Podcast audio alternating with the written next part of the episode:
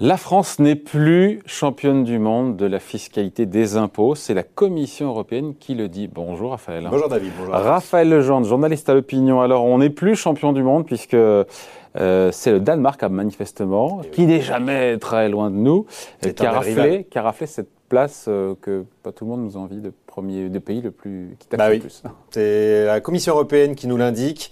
Euh, C'était le même jour que le match France.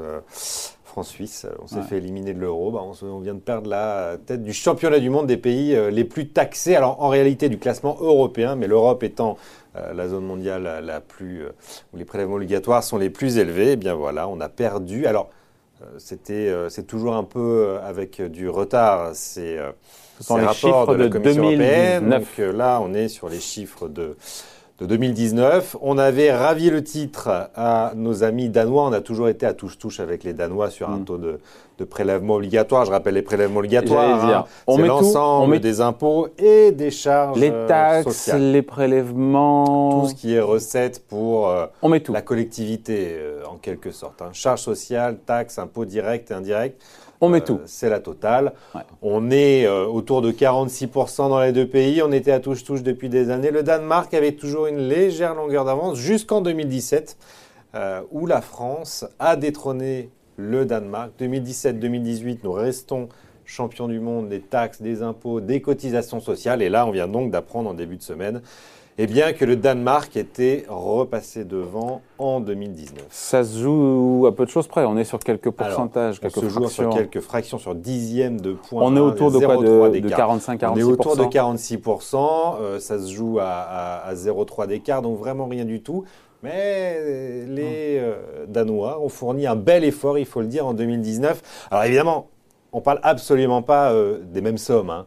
Euh, L'ensemble des recettes fiscales au Danemark, c'est euh, 144 milliards d'euros. On est au-delà des 1000 milliards Oui. en France, donc ça n'a strictement rien à voir. Mais Et- ils ont payé 10 milliards d'euros euh, en plus, les Danois, en 2019. C'est beaucoup, euh, surtout sur un total de euh, Ouais. 144 milliards. C'est 7,5% euh, d'impôts en plus, quand nous, en réalité, euh, bah, proportionnellement, on a, on a moins payé, un petit peu moins que, que l'année précédente. Parce qu'il faut le dire quand même, euh, les impôts baissent depuis 2017 en France. 50 milliards de baisse d'impôts entre 2017 et 2022, ce sera le bilan du quinquennat Macron. Ils auront baissé de combien Moitié ménage, moitié entreprise. Au final, en France, sur le De quinquennat. 50 milliards, je veux dire, en, Donc de en valeur absolue, de euh, c'est PIB. 50 milliards, donc c'est deux points de PIB. Alors après, euh, la crise sanitaire va brouiller tout ça évidemment parce que on peut l'expliquer. Donc ce qui s'appelle le taux de prélèvement obligatoire qui regroupe l'ensemble des impôts, taxes et cotisations Ouais. Sociales, il est calculé la sur le PIB. Donc sur la création Ouais. de richesse, c'est l'ensemble des recettes sur le PIB. On Sauf calcule PIB par rapport a au PIB. baissé. Et le PIB s'est effondré Ouais. en 2020. Alors évidemment, les recettes fiscales euh, aussi. hein, euh, on a perdu presque 100 milliards d'euros de recettes fiscales en, Elles ont plus baissé 2020. d'ailleurs, les recettes fiscales, par rapport à la baisse de PIB de 8,3% en France en 2020. On sait ou pas? Les recettes fiscales, c'est un peu plus de 1000 milliards. Et elles- oui, elles ont baissé de plus de 10%, les recettes, euh, ou d'à peu Donc près ça veut dire 10%. que le ratio, pour le coup, s'améliore. Donc le ratio, exactement. Ouais. Oui, oui, vous faites euh, ouais, ouais, absolument euh, vite les maths.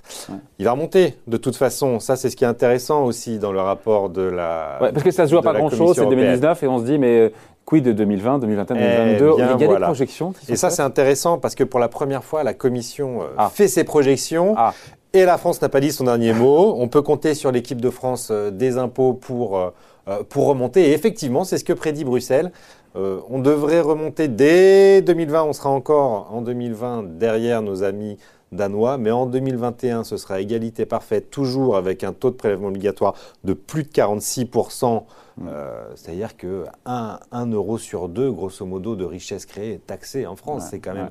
absolument colossal. Là où la moyenne européenne doit être à 40. On est à 10 points, on est à, À 10, 10, on, est, ah on ouais. est à 40%. La moyenne Ah ouais. européenne, pardon, Ouais. c'est un peu moins. On est à euh, 40,1% euh, très précisément. Ah, six points de 6 PIB. points de PIB, alors ça parle pas, mais euh, vous multipliez entre 20 et 25 Euh, donc vous êtes aux alentours de 130-140 milliards d'impôts euh, en plus en France, euh, payés en France par rapport à la moyenne de ce qui se pratique ailleurs en Europe. C'est colossal. La dépense publique, c'est environ 200 milliards de plus que nos voisins européens aussi. Donc on voit qu'on est quand même en obésité tant sur les prélèvements que sur les dépenses publiques. Je parle de ça hors crise, hein. mm. hors, dépenses, hors dépenses de la crise. On est en obésité totale quant à la présence de l'État, qu'il prenne l'argent ou qu'il le redistribue de l'autre l'autre main. Ce qui est intéressant aussi, quand on se compare par rapport euh, aux Danois, même si on a un niveau au final. On a oublié de dire, pardon David, mais 2020, ça remonte un peu. 2021, touche-touche. 2022, on redevient champion, du monde. Il faut y croire. On a encore euh, un bel exercice à faire. Pour, euh, pour l'élection présidentielle, on, devrait retourner champion du monde. Bon, ça se joue à peu de choses près, mais ce qui est intéressant quand on se compare par rapport aux Danois, c'est qu'au final, même si elles même quasiment le même taux de prélèvement obligatoire, on taxe pas de la même façon. Oui, et c'est surtout. Ce sont deux modèles différents. Il y a deux modèles différents et qui débouchent aussi sur. Euh, euh, deux appréhensions totalement différentes de l'impôt en réalité. Les Danois, ils sont contents de payer des impôts. Euh, pourquoi ils sont contents? Parce qu'ils ont l'impression d'en avoir pour leur argent.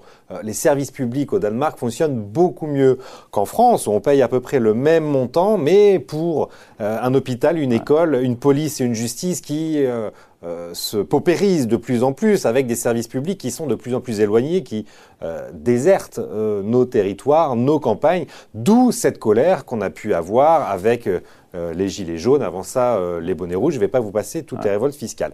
Et effectivement, vous avez raison de souligner que sur la structure de l'impôt, ça n'a rien à voir. Le Danemark taxe les personnes. Il n'y a pas de ménage de foyers fiscaux au Danemark. On taxe les personnes sur l'impôt sur le revenu, énormément. L'impôt sur le revenu est beaucoup plus lourd au Danemark que sur euh, qu'en France. Nous, on taxe les travailleurs, alors qu'en France, on taxe le travail. Et ça les ne cotisations. donne pas du tout le même résultat. Cotisation patronale. Les deux, euh, les deux. Vous n'avez quasiment aucune cotisation, qu'elle soit euh, salariale ou patronale, au Danemark. Donc le coût du travail est bien moins lourd que ce qu'on peut avoir en France, où on est les champions des cotisations, et notamment des cotisations euh, patronales. Ça, c'est très intéressant de le voir dans les graphiques de la Commission européenne. On est très nettement au-dessus à la fois sur ces cotisations patronales et aussi sur la fiscalité du, capital. En France, euh, tous les allègements de charges qu'il y a eu Jusqu'à 1,3 SMIC, effectivement, on a eu beaucoup d'allègements, notamment des allègements salariale pour euh, les travailleurs, pour leur donner un peu de pouvoir d'achat sans avoir à augmenter le SMIC. Euh, mais d'abord, vous avez encore des charges patronales autour du SMIC, et puis surtout, elles s'envolent très vite au-delà d'un,3 SMIC. Mmh. ces charges. Et vraiment, là, on est en décalage avec le reste de nos voisins euh, européens. Et on a ce décalage à la fois sur les charges patronales et à la fois sur le, sur le coût du capital, la fiscalité du capital, qui malgré la réforme de 2017 reste très élevée. Ça, ça fait quoi? Ça pénalise nos entreprises. Euh, c'est très clair. Donc la croissance, les consommations et la, euh, la croissance, la productivité et donc la création de, good jobs. C'est quelque chose qui a été souligné dans le rapport Blanchard-Tirol qui a été remis la semaine dernière euh, au président de, la République. On peut voir tout ça sous le prisme de la fiscalité, c'est intéressant. Euh, les inégalités, c'est aussi intéressant de les voir en termes de travail. Ce que les Français demandent, c'est un bon travail, c'est-à-dire un travail bien payé, où ils ont plutôt des libertés et un travail intéressant. ça, c'est possible avec des entreprises qui sont en forme. qui sont productives, qui innovent, avec des salariés dont on monte les compétences aussi. Donc il n'y a pas que, la fiscalité, mais euh, réfléchissons peut-être aussi à la structure de nos impôts qui pèsent beaucoup sur le travail. Quant au Danemark, ça pèse beaucoup plus sur les travailleurs. Exactement. Il nous reste juste quelques secondes euh, avant d'être avec Jean-François Rial, le patron du groupe Voyageurs du Monde. Euh, puisqu'on parle des impôts, il y a cette mise en place d'un impôt euh, mondial, on le sait, sur minimum sur les sociétés qui est en discussion. Il y a eu un accord au G7, on attend l'accord du G20, G20 les 9 et 10 en, juillet. et d'après le Conseil d'analyse économique, ce sera des recettes fiscales en plus pour la France, entre 7 et 9 milliards par an. Oui, euh, c'est ce qui n'est pas anodin, c'est beaucoup. Hein. Euh, effectivement, c'est une note du CAE publiée hier sur euh, les recettes de cet impôt mondial. Il y a deux choses. Vous avez l'impôt mondial et puis vous avez aussi en discussion euh, ce qu'on appelle très rapidement une taxe GAFA, ce qui, n'est pas une taxe GAFA, c'est une taxe sur les super profits des 100 plus grands groupes mondiaux, c'est-à-dire qui ont plus de 10% de rentabilité. sur leurs bénéfices au-delà de 10% de rentabilité, voilà, et qui devraient effacer du coup les taxes GAFA, comme on a pu avoir euh, en France une taxe sur les services numériques. Et c'est euh, alors cette taxe GAFA, pour la France, ça serait 900 millions de recettes, ce qui est plutôt pas mal parce que mm. euh, la taxe GAFA actuelle rapporte environ la moitié. Euh, par contre, le gros du pactole pour les finances publiques, ce sera effectivement la mise en place de cet impôt mondial minimum sur les sociétés. Alors on discute entre 15 et, 20% Les recettes seraient entre 6 et 8 milliards selon qu'on choisisse 15 ou 20% On sera plutôt autour de 15. Pensons sur les 6 milliards. Alors 6 milliards, ça n'est pas pérenne euh, parce que vous avez deux effets. Vous avez l'augmentation du taux, évidemment, de l'IS, parce que c'est du pays par pays. C'est ça qu'il faut bien comprendre, c'est-à-dire que vous n'aurez plus aucun pays où on pourra payer moins de 15% d'impôts sur les sociétés. Donc ça augmente pourquoi pas pérenne, la, fiscalité, la, la, fiscalité globale de nos entreprises françaises, évidemment.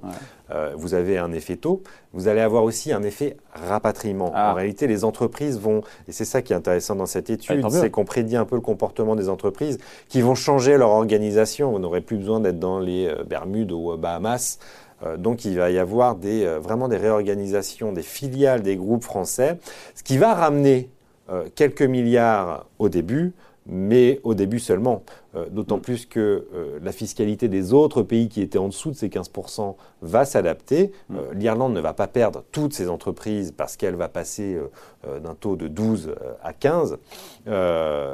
mais vous aurez des, des, changements géographiques qui vont durer un an, deux ans, peut-être trois ans. Mais le CAE indique qu'à long terme, euh, le rythme, en fait, la, croissance des recettes serait plutôt de l'ordre de 2 à 3 milliards d'euros et pas 6 comme on en aura. C'est toujours ça de prix. Mais c'est toujours ça de prix. Merci beaucoup. Explication signée Raphaël Gendre, journaliste à l'opinion. Merci Raphaël. À bientôt. Salut.